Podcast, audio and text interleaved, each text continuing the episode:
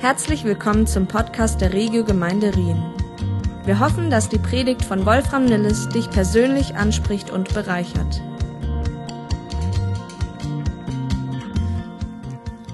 Ines hat am Mittwoch noch gesagt, dass sie beim ersten Lesen des Titels etwas besorgt war, dass jetzt schon wieder um das Corona-Thema geht. Ähm, dann aber doch ziemlich schnell realisiert er, dass es nicht um einen Selbsthilfe-Leitfaden für schwierige Zeiten geht, wie man am besten sich aufstellt und von zu Hause arbeitet. Wer mich kennt oder wer, wer weiß, wie ich predige, sollte eigentlich schon so da schnell, sehr schnell drauf gekommen sein, dass das nicht so meine Predigtart ist, sondern dass es darum geht, wie der Untertitel heißt, was Jesus seit seiner Himmelfahrt eigentlich von seinem Homeoffice, nämlich dem Himmel aus tut. Das, äh, darum geht es. Und in der ersten Predigt der Serie, da ging es darum, dass die Himmelfahrt weit mehr war als ein simples Zurückbeamen in den Himmel. Das war jetzt nicht Star Trek irgendwie äh, Serie 5 und Scotty beam me up. Er ist nicht einfach wie nur zurückgekehrt dahin, wo er äh, vorher war, sondern dass die Himmelfahrt vielmehr die in Daniel 7 prophezeite Intronisierung von Jesus zur Rechten der Majestät, der als König der Könige und Herr aller Herren ist und dass ich mich dafür eingesetzt habe, dafür plädiert habe, dass wir als Christen auch diesen Feiertag für uns wieder neu entdecken. Dass wir vielleicht kleine Kärtchen drucken und sagen, Happy Himmelfahrt. Genau wie wir Ostern feiern, wie wir Weihnachten feiern. Äh, für mich ist das ein Anzeichen, dass wir das nicht richtig auf dem Schirm haben als Christen und dass wir auch wieder neu die Bedeutung von Himmelfahrt erfassen. Und das war der Moment, in dem Jesus Herrschaft und Ehre und Königtum und ein Namen über allen Namen gegeben wurde. Und das hat er heute, und das ist jetzt und real in diesem Moment. Er regiert seitdem als liebevoller König. Das ist das Geniale. Er ist nicht ein, nur ein allmächtiger König, sondern er ist auch barmherzig. Er ist liebevoll. Er ist mit uns. Ein König, der über alle Völker und alle Nationen und alle Sprachen re regiert. Übrigens hier ein deutlicher Hinweis darauf, dass es im Reich Gottes viele unterschiedliche Hautfarben und Sprachen gibt. Und jede Form von Rassismus ein absolutes No-Go ist. Das ist ja eine Diskussion, die gerade in den letzten Wochen wieder unglaublich aufgeblüht äh, ist. Zu Recht. Warum? Weil wir alle denselben Herrn haben und wir alle in Gottes Ebenbild erschaffen wurden. Ich persönlich habe in dieser äh, Debatte einfach für mich neu äh, entdeckt oder mir ist neu bewusst geworden, dass wahrscheinlich der offensichtliche Rassismus nicht das allergrößte Problem ist. Weil die meisten würden das verneinen und sagen, na, ich, doch, ich bin doch kein Rassist. Äh, viel spannender ist die Frage, wo wir noch in unseren eigenen Herzen subtile Formen des Rassismus oder rassistische Vorurteile entdecken und anfangen, Gott ernsthaft zu bitten, uns das in unseren Herzen zu offenbaren. Und ich glaube, da fängt es an, dass wir nicht irgendwie sagen, ah, die Bösen da draußen oder diese Rassisten, sondern einfach, Jesus sagt, bevor du da den Balken, äh, den, den, den, den Splitter bei dem anderen rausnimmst, nimm den Balken aus deinem eigenen äh, Auge. Und dass wir Gott bitten und sagen, äh, Gott, offenbare mir, wo einfach noch diese, diese subtilen Dinge in meinem Herzen sind. Das war jetzt nur so eine Klammer. In der Danielstelle heißt es auch, seine Herrschaft ist eine ewige Herrschaft, die nie vergeht und sein Königtum ein Königreich, das nie zerstört werden wird. Wenn du auf dieser Erde etwas suchst, das stabil ist und nicht erschüttert werden kann, dann kann ich nur empfehlen, dein Leben auf den Felsen dieser unerschütterlichen, dieses unerschütterlichen Reiches zu bauen. Jesus hält die ganze Welt mit all ihren Galaxien in seiner Hand und er hält auch unsere eigenen individuellen Leben in seiner Hand. Und als liebevoller König lässt er alle Dinge, die uns widerfahren, zu unserem Besten dienen. Und das zu wissen, ist eine unglaubliche Quelle der Freude und Gewissheit. Ihr müsst jetzt reagieren. Das ist ja der große Vorteil im Unterschied. Ihr müsst jetzt einfach heute be be bewusst gegensteuern und er regiert als König. War also die erste Antwort auf die Frage, was Jesus heute von seinem Homeoffice aus tut. Und heute geht es um einen weiteren wichtigen Aspekt. Jesus ist nämlich nicht nur der wahre König, sondern auch der wahre Priester. Eine Wahrheit, die vor allem im Hebräerbrief entscheidende Punkt bei dem allem ist der. Also er sagt, all das, was ich jetzt bisher geschrieben habe, die Quintessenz, das Wichtigste ist Folgendes. Wir haben einen hohen Priester, der den Platz an der rechten Seite der höchsten Majestät eingenommen hat. Den Ehrenplatz auf dem Thron Gottes im Himmel und der seinen Dienst im wahren Heiligtum versieht, in dem Zelt, das vom Herrn errichtet wurde und nicht von Menschen. Ist doch interessant die Parallele, dass der Schreiber hier genauso sagt, Jesus ist zur Rechten der Majestät, nicht nur als König, sondern eben auch als Priester. Und im Alten Testament hatte Gott das Amt des hohen Priesters eingeführt, der ein Vermittler war zwischen Gott und Mensch. Zwischen diesen Polen, um diese Pole zu verbinden, zusammenzubringen. Und eine wichtige Aufgabe des Hohen Priesters war die Sühnung der Schuld durch das Blut eines Opfertieres, das er einmal im Jahr in das Allerheiligste hineinbrachte. Und der Hebräerbrief, der führt nun aus, dass dieses Amt nur vorläufigen Charakter hat, hatte, bis der wahre hohe Priester kommen würde der so viel besser und vollkommener sein würde. Das ist das eines der zentralen Worte im Hebräerbrief, das immer wieder wiederholt wird. Besser, besser, ist ein besserer Bund, besserer hoher Priester, er ist besser als die Engel. Und er ist besser als alle rein irdischen Priester es je sein konnten. Warum? Irdische hohe Priester waren selbst nicht vollkommen. Sie kämpften selbst mit ihren eigenen Begrenzungen, ihrer Zerbrochenheit, ihren Sünden. Und sie mussten auch die Opfer immer wiederholen. Es hat nie aufgehört. Deswegen gab es in der Stiftshütte keinen Stuhl. Die konnten sich nicht setzen. Das war so ein kleines Symbol. Und wie cool ist es dagegen, dass Jesus sich gesetzt hat zu Rechten Gottes. Ein für alle Mal vollbracht. Die mussten nicht mehr rumstehen, weil es kein extra Opfer mehr gibt. Und auch ihr Dienst hörte irgendwann auf. Warum? Weil sie selbst irgendwann starben. Es konnte also sein, dass du zur Stiftshütte kommst und sagst, mein George, jetzt mal, ich brauche irgendwie einen Priester. Wo ist der hohe Priester? Und so, ja, tut mir leid, ist heute verstorben. Da musste man irgendwie einen Ersatz suchen oder der Nachfolger. Und der Hebräerbriefschreiber sagt, das ist, äh, Jesus lebt ewig. Und deswegen ist dieser Dienst so viel, viel größer. Und sie konnten auch, weil sie nur Menschen waren, nur die eine, die menschliche Seite richtig repräsentieren. Sie sollten vermitteln zwischen Mensch und Gott und sie selber waren Menschen, aber die göttliche Seite konnten sie so wenig repräsentieren. Und dann heißt es, das Geniale ist, dass Jesus nicht nur hoher Priester ist, sondern dass er gleichzeitig das Opferlamm war. Leute, und wenn ich das, diese Wahrheiten, die begeistern mich. Oder wenn ich das lese, wie Gott das sich ausgedacht hat, dass Jesus alles in allem ist. Dass Jesus nicht nur irgendwie ein anderes Opfer genommen hat, sondern er selber war das Opfer. Er ist der hohe Priester und er bringt das Blut seines eigenen Opfers in das, in das wahre Heiligtum, wovon das unten nur ein Abbild war. Und daher konnte er nach seiner Auferstehung mit seinem eigenen Blut in das wahre Heiligtum im Himmel gehen und dort eine ewige und vollkommene Erlösung schaffen. Hebräer 10 heißt es, denn mit einem Opfer hat er die, die geheiligt werden, für immer vollkommen gemacht. Das ist so cool. Wenn du zu Jesus gehörst, dann bist du jetzt hier drinnen in diesem Vers. Du gehörst zu denen, die im Moment geheiligt werden. Das ist eine, eine Verlaufsform, das ist ein, ein Prozess, der stattfindet. Aber gleichzeitig bist du schon für immer vollkommen gemacht in den Augen Gottes. Okay? Du wirst nicht erst irgendwann vollkommen, sondern du bist schon vollkommen und das ist deine Position und daraus wirst du jetzt mehr und mehr zu dem, was du eigentlich schon bist.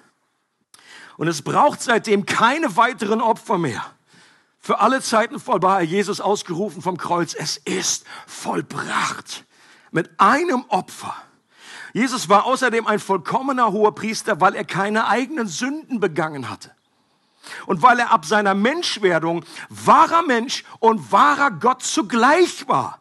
Ein perfekter Mittler, der die Menschen auf der einen Seite und Gott auf der anderen Seite perfekt vertreten und zusammenführen kann. Das ist auch so cool. Gott hat das so eingefügt in seinem Plan der Erlösung, dass er selber, dass Jesus selber übrigens in Ewigkeit, nicht nur als er auf der Erde war, war Jesus Mensch. Er ist auch heute noch Mensch.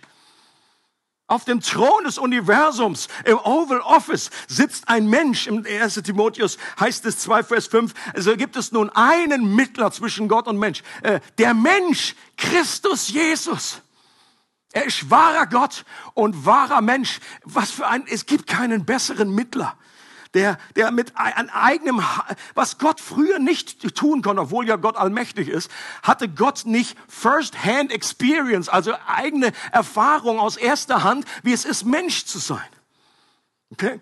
Er hat Menschen geschaffen, aber er konnte sich da nicht wirklich, er, er lebte ja nicht in dem. Aber seitdem Jesus Mensch wurde, weiß er das. Und deswegen sagt der Hebräerbriefschreiber, wir können jetzt mit, mit, mit, mit Kühnheit vor den Thron der Gnade kommen, weil Gott barmherzig ist, weil Jesus Mitleid hat mit unserer Schwachheit. Er weiß, wie es ist. Jesus hat alles erfahren, was es als Mensch zu erfahren gibt und alles selber durchlebt und durchlitten. Für das Volk zu sühnen war aber nur die eine Aufgabe des Hohen Priesters im Alten Testament.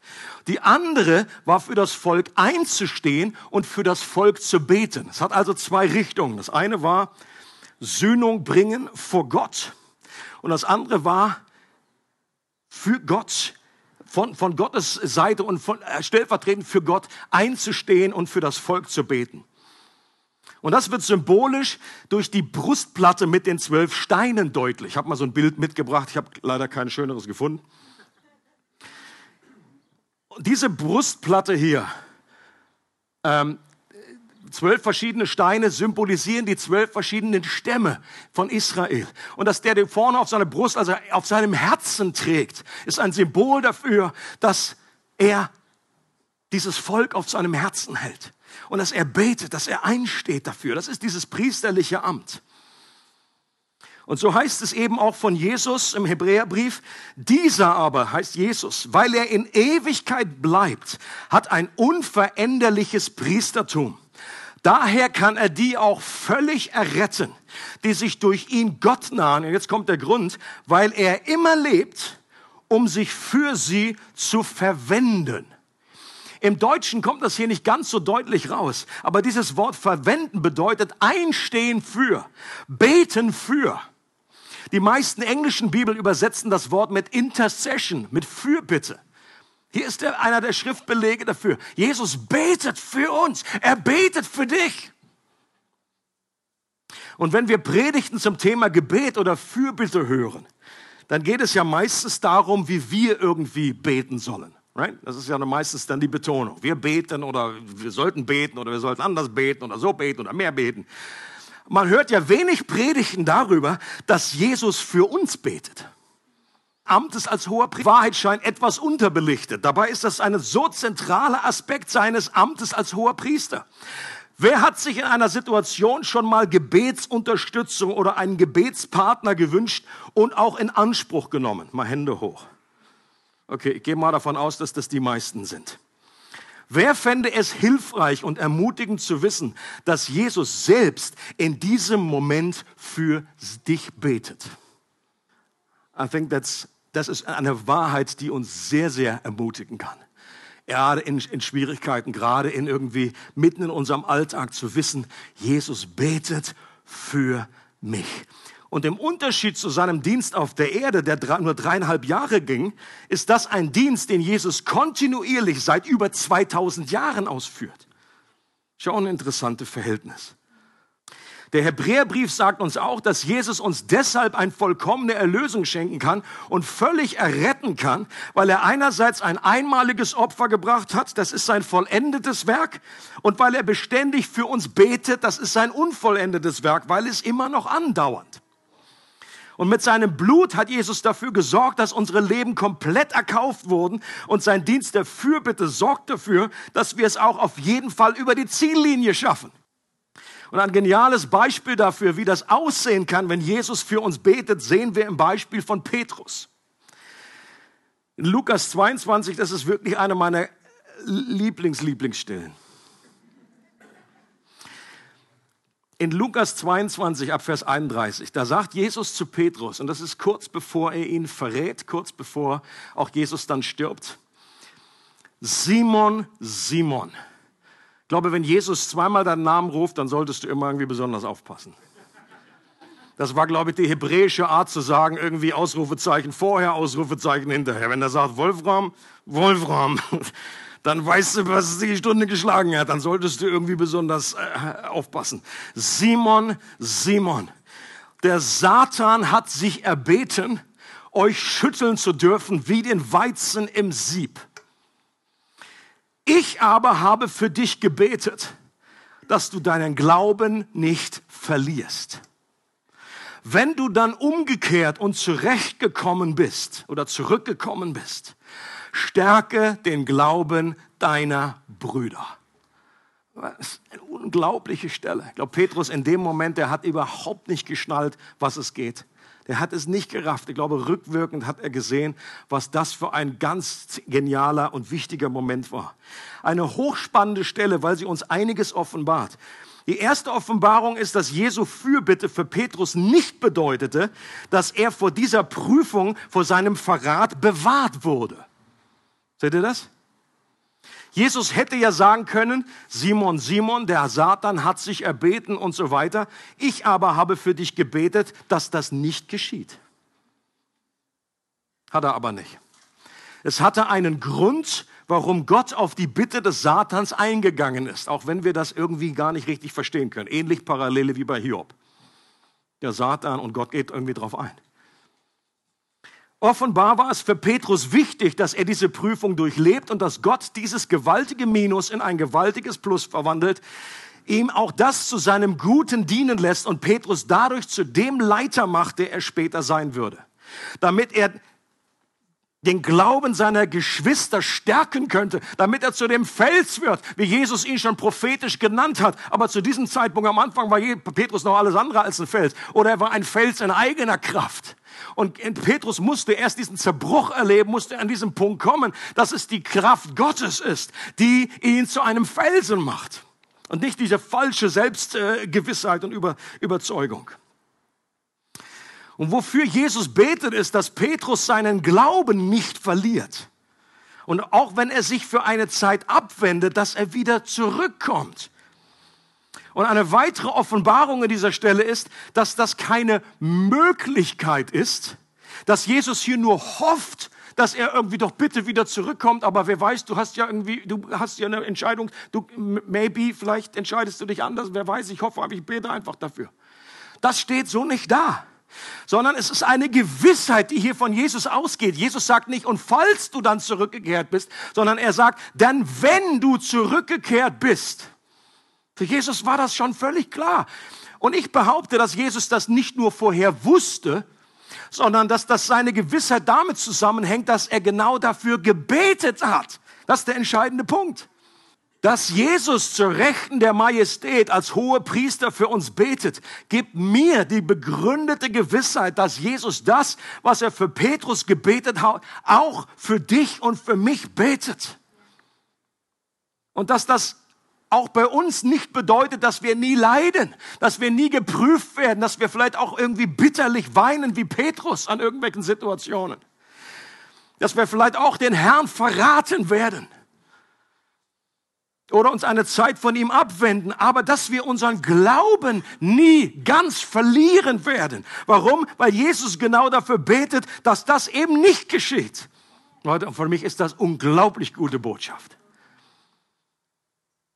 Und ich weiß eins, wenn ich persönlich für Dinge bete, dann kann ich nicht die Hand dafür ins Feuer legen, dass das auch wirklich passiert.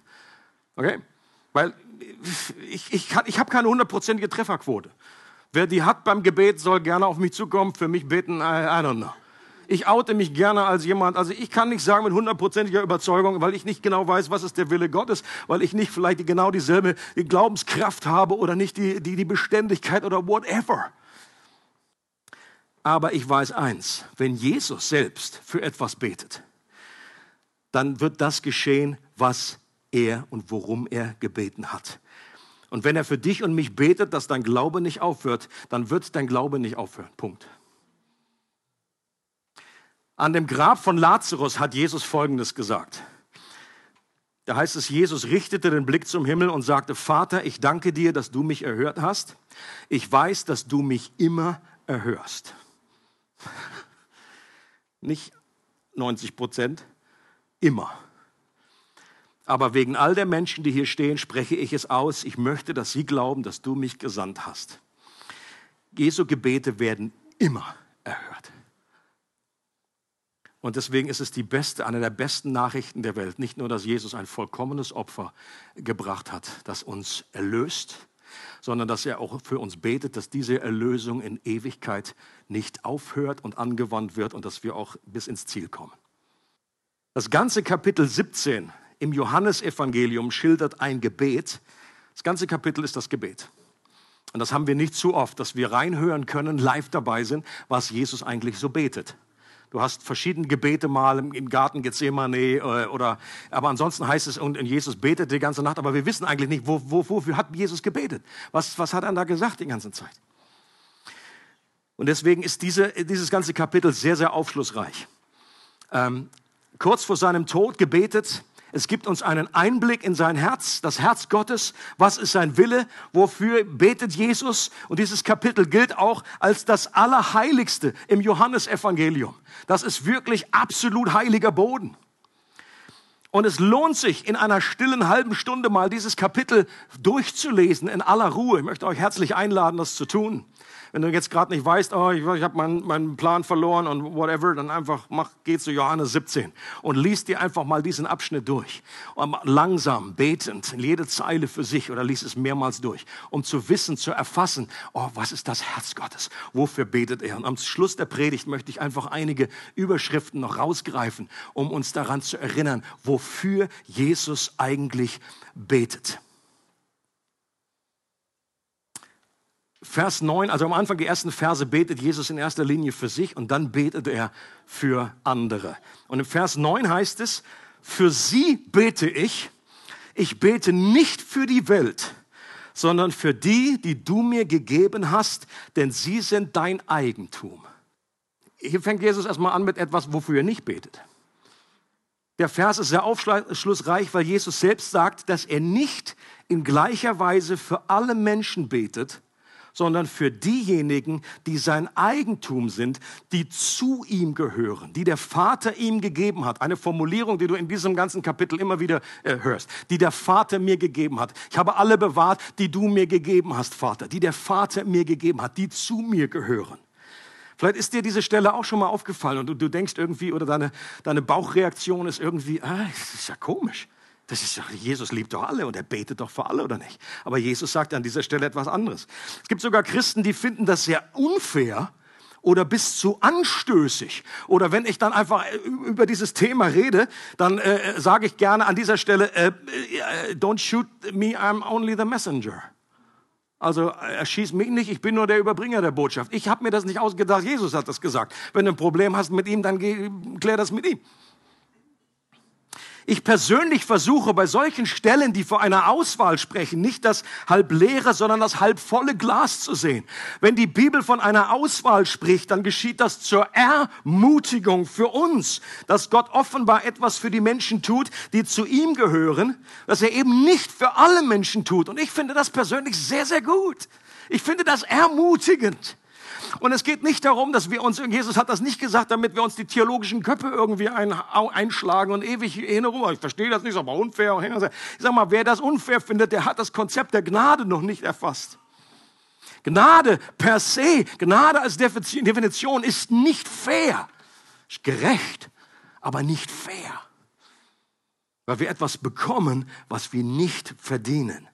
Wenn ich zum Beispiel verkündige, dass ich meine Frau in besonderer Weise liebe, im Unterschied zu, sagen wir mal, anderen in der Gemeinde, und wenn ich für sie etwas tue, was ich für andere nicht tue, dann regt sich an der Stelle ja auch keiner drüber auf.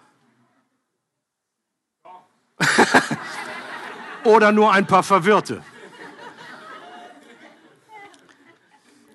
Und das finden wir auch in Ordnung. Warum? Weil es eine besondere Beziehung ist. Wo ist das Problem? Dass Gott einerseits wie souverän ist, er kann machen, was er will. Und außerdem redet die Bibel auf Schritt und Tritt davon, dass Gott eine besondere Beziehung zu seiner Braut hat, zu seinem Volk hat, zu seiner Herde hat, zu dem Leib, zu, dem, zu den Menschen, die zu ihm gehören. In Vers 13 sagt Jesus dann, jetzt aber komme ich zu dir Und ich sage das alles, solange ich noch hier in der Welt bei ihnen bin, damit meine Freude sie ganz erfüllt. Das ist also ein Wunsch, den Jesus hier ausdrückt, wofür er betet, dass unsere Freude vollkommen wird. Das sagt er an anderer Stelle auch. Ich glaube nicht, dass das bedeutet, dass jeder Moment auf dieser Erde glücklicher wird als der vorherige. Ansonsten würde ich persönlich sagen, okay, Jesus, da stimmt was mit deinem Gebet nicht. Das ist mein Leben, ist nicht eine lineare, äh, ein, äh, ein Ding irgendwie aufsteigend und äh, Freude wird immer, immer, immer, immer, immer größer. Nein, das ist eine Wellenbewegung. Da gibt's Hochs und Tiefs, aber die grundsätzliche Richtung ist, dass Jesus uns mehr und mehr befreit von irgendwelchen Freuden, die eben trügerisch sind, die nicht ver verheben, die nicht gut sind, sondern uns mehr und mehr die Augen öffnen möchte, dass er die überragende Freude meines Lebens ist und meine Freude vollkommen wird. Das ist die Zielrichtung. Und eines Tages wird das für jeden jeden Christen zutreffen. Du wirst im Himmel sein und deine Freude wird vollkommen sein. Vers 15 sagt Jesus, ich bitte dich nicht, sie aus der Welt herauszunehmen, aber ich bitte dich, sie vor dem Bösen zu bewahren. Auch das kann nicht bedeuten, dass uns gar kein Übel mehr geschieht. Die Apostel, für die Jesus hier in erster Linie betet, mit Ausnahme von Johannes, sind alle für ihren Glauben gestorben. Okay? Also offensichtlich bedeutet das Gebet, Jesus bete dafür, dass du sie bewahrst vor dem Bösen, nicht vor all dem, was wir aus weltlicher Sicht als böse definieren. Und dass sie gestorben sind, das könnte man sagen, ja gut, das war jetzt schon extrem schlecht.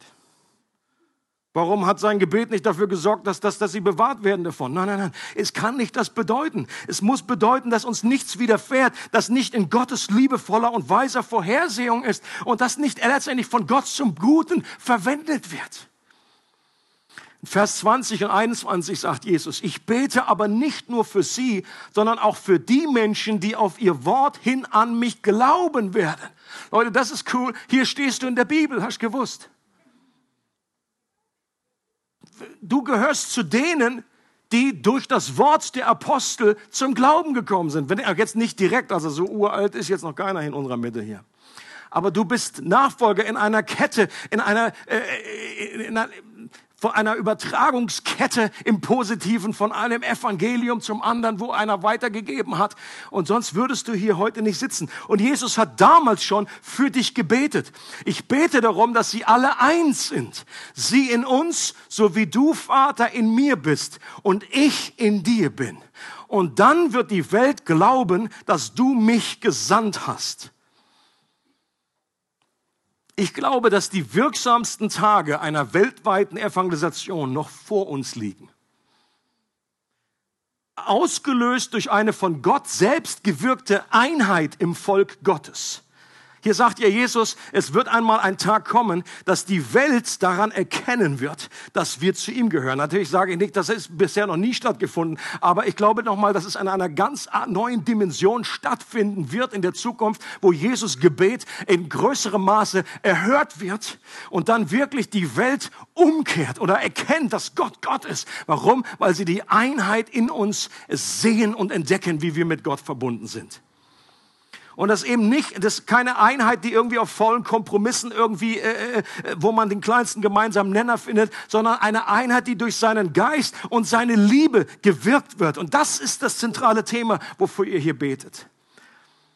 Und der letzte Vers, da sagt Jesus, Vater, ich will, dass die, die du mir gegeben hast, dort sind, wo ich bin. Sie sollen bei mir sein, damit sie meine Herrlichkeit sehen. Die Herrlichkeit, die du mir gabst, weil du mich schon vor der Erschaffung der Welt geliebt hast. Leute, das ist so stark, wie Jesus hier die absolute Priorität, aus meiner Sicht ist das die absolute Priorität, die auf dem Herzen Gottes liegt. Das Kostbarste, was Jesus uns schenken kann und wofür er betet, sind keine materiellen Dinge. Jesus betet an der, er sagt, Gott, dass sie einfach alle gut versorgt sind und eine schöne Arbeitsstelle haben. Es ist, nicht, es ist nicht die Arbeitsstelle, es ist kein geistlicher Erfolg oder auch keine große Gemeinde. Es sind keine Ehepartner oder Kinder.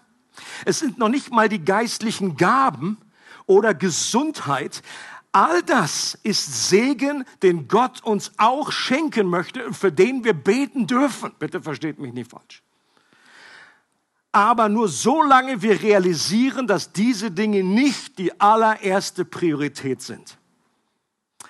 Dinge von zweiter Priorität, die an sich gut sind, von Gott kommen, können zu einem Götzen werden für uns, wenn sie an die erste Position rutschen in unserem Leben. Wahrscheinlich die größte Versuchung für Christen. Okay? Die größte Versuchung für dich ist nicht, dass du eine Bank überfällst. Da stehe ich nicht jeden Morgen auf und sage, ich bin hier echt herausgefordert. Muss ich aufpassen jetzt. Ich mir eine Wumme kaufe oder irgendwo reinlatsche. Das größte Problem ist, dass Dinge, die ein sich gut sind, zur höchsten Priorität in meinem Leben und damit zu einem Götzen werden. Und Jesus sagt, wo, wofür ich am erste, in erster Linie gestorben bin und wofür ich in erster Linie betet, ist, dass ihr dort seid, wo ich bin. Und dass ihr meine Herrlichkeit seht. Und das beginnt schon jetzt in diesem Leben. Jesus betet hier nicht, dass wir alle tot umfallen. Das hat er ja vor, kurz vorher schon gebetet. Ich bete nicht, dass du sie aus der Welt nimmst. Weil mit ihm Gemeinschaft haben und seine Herrlichkeit stückweise erkennen, das können wir jetzt schon. Das fängt jetzt schon an. Durch sein Wort, durch Gebet, in Zeiten der Anbetung, indem wir Gemeinschaft miteinander haben, indem wir in der Natur umherwandeln. Das können alles Offenbarungen sein von Gottes Herrlichkeit, wo wir ein Stück weit sehen, wie gut Gott ist. Und eines Tages werden wir das in Vollkommenheit erreichen. Und daher ist auch das Sterben für einen Christen keine Katastrophe mehr sondern ein Gewinn. Paulus sagt, mein Leben ist Christus und Sterben ist mein Gewinn. Warum? Weil es die höchste Bestimmung ist, zu der uns Jesus berufen hat. Und weil wir dann, wenn wir gestorben sind, bei dem Ziel angekommen sind, auf das wir sowieso für das wir berufen sind. Bei ihm zu sein, seine Herrlichkeit zu sehen. Niemand wird in dem Augenblick, wo er die Herrlichkeit Gottes sieht, irgendwie bedauern und sagen, Mensch, Mist, ich wäre doch noch gerne unten geblieben. Die anderen wahrscheinlich schon, die, Familie, okay? Wir sollten da nicht päpstlicher werden als der Papst und sagen, ah, kein Problem, wir dürfen trauern, das gehört zusammen. Jesus hat auch am Grab von Lazarus geweint, obwohl er wusste, dass er fünf Minuten später auferweckt. Das gehört beides zusammen. Und deswegen bin ich einfach Gott so dankbar, dass wir wissen dürfen, dass Jesus das gute Werk, das er in uns begonnen hat, auch vollenden wird. Und wenn du hier sitzt oder wenn du hier vielleicht äh, Gast, Gast dabei bist und du bist nicht ganz sicher, ob dieses gute Werk in dir schon begonnen hat, dann lass mich dir einfach zusprechen. Jesus ist kein Zufall, dass du heute hier bist. Und du darfst dich in einem einfachen Gebet an Gott wenden und sagen, Gott, hilf mir. Ich möchte genau das erleben. Ich danke dir. Das ist wahrscheinlich eine, eines der Ausdrücke davon, dass, dass Jesus schon für dich betet, dass du überhaupt hier bist, dass du eine, ein Interesse hast an diesen Dingen. Und äh, ich bete dafür, dass Gott mit, seinem, mit seiner Gegenwart dir die Augen öffnet, damit du erkennst, dass er jetzt zu Rechten des Vaters sitzt, als König, als liebevoller König, als Gott, der barmherzig mit dir umgeht und als jemand, der als Priester äh, diese Verbindung hergestellt hat zwischen dir und Gott.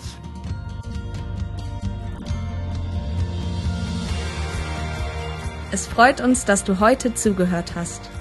Für weitere Predigten, Informationen und Events besuche unsere Gemeindewebseite www.regiogemeinde.ch.